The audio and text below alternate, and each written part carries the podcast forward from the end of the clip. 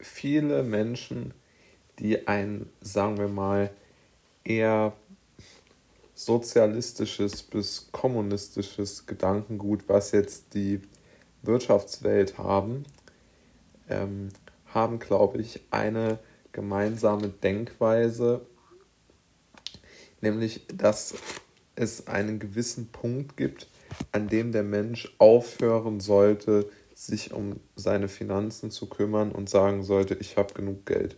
Zu sagen, es ist durch, ich will nicht mehr, ich setze mich jetzt in Griechenland oder wohin auch immer zur Ruhe. Und ich sage jetzt sozialistisch oder kommunistisch nicht jetzt irgendwie abwertend oder so, sondern einfach, weil es ja meint, was man sagt.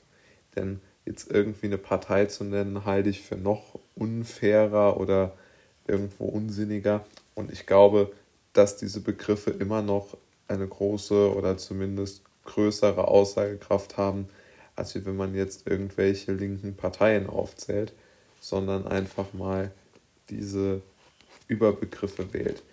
Und ich habe hier ein Zitat vorbereitet oder einen Ausschnitt aus einem Buch, das von, sagen wir mal, doch, ich würde sagen, eher sozialistisch eingestellten ähm, Autoren verfasst wurde. Und das lese ich jetzt mal vor. Und es handelt sich äh, um ein um das Wirtschaftsmodell und auf das Gesellschaftsmodell und vor allen Dingen auf die Wirtschaftsethik. Darauf kommt es mir, oder was ist mir, darauf kommt es eigentlich jetzt hier an. Und ähm, das Zitat zieht sich halt darauf, wie die Wirtschaftsethik zu dieser Zeit in Griechenland, jetzt kommen wir aufs Griechenland, im antiken Griechenland war. Jetzt folgt das Zitat. Das vorherrschende Modell war diätisch so wie wir uns beibringen müssen, mit dem Essen aufzuhören, wenn wir satt sind, so müssen wir individuell und kollektiv lernen, mit der Akkumulation von Reichtum aufzuhören, wenn wir genug haben.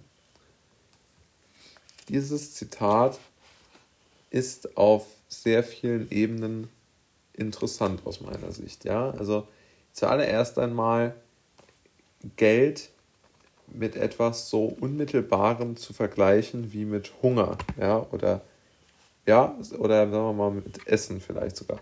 So Essen gehört ja wirklich zur absoluten Grundlage eines jeden Menschen, ja, also ohne Essen wird schwierig.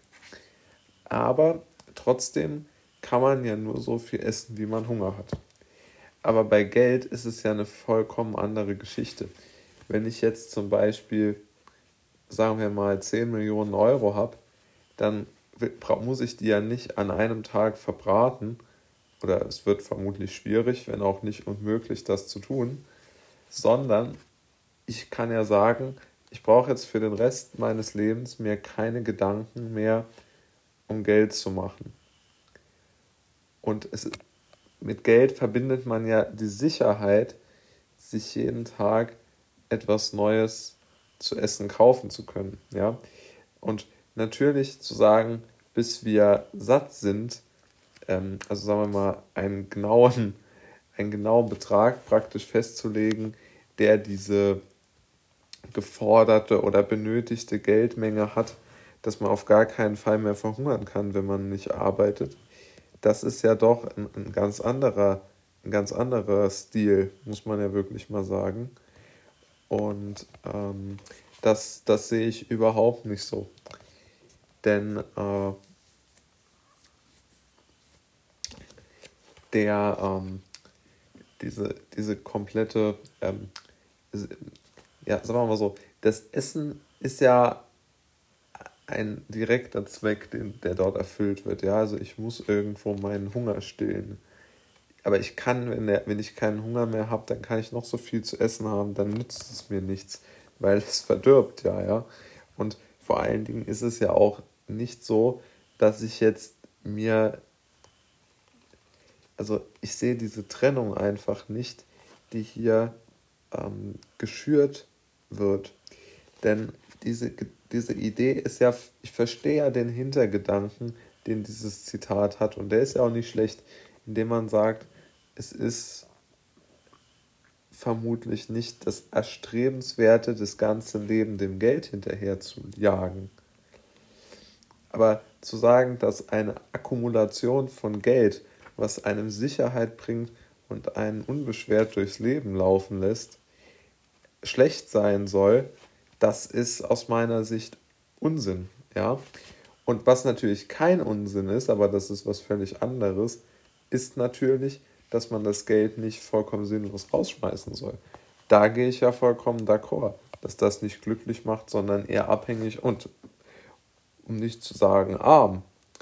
Aber zu sagen, dass man jetzt keine, keine ähm, finanziellen Ziele haben kann, wenn man frei leben will, was ja die griechischen Epikureer, die ja hiermit auch gemeint sind, äh, meinen, das, das denke ich, ist völlig falsch. Also meiner Meinung nach kann man nur frei leben, wenn man Geld hat.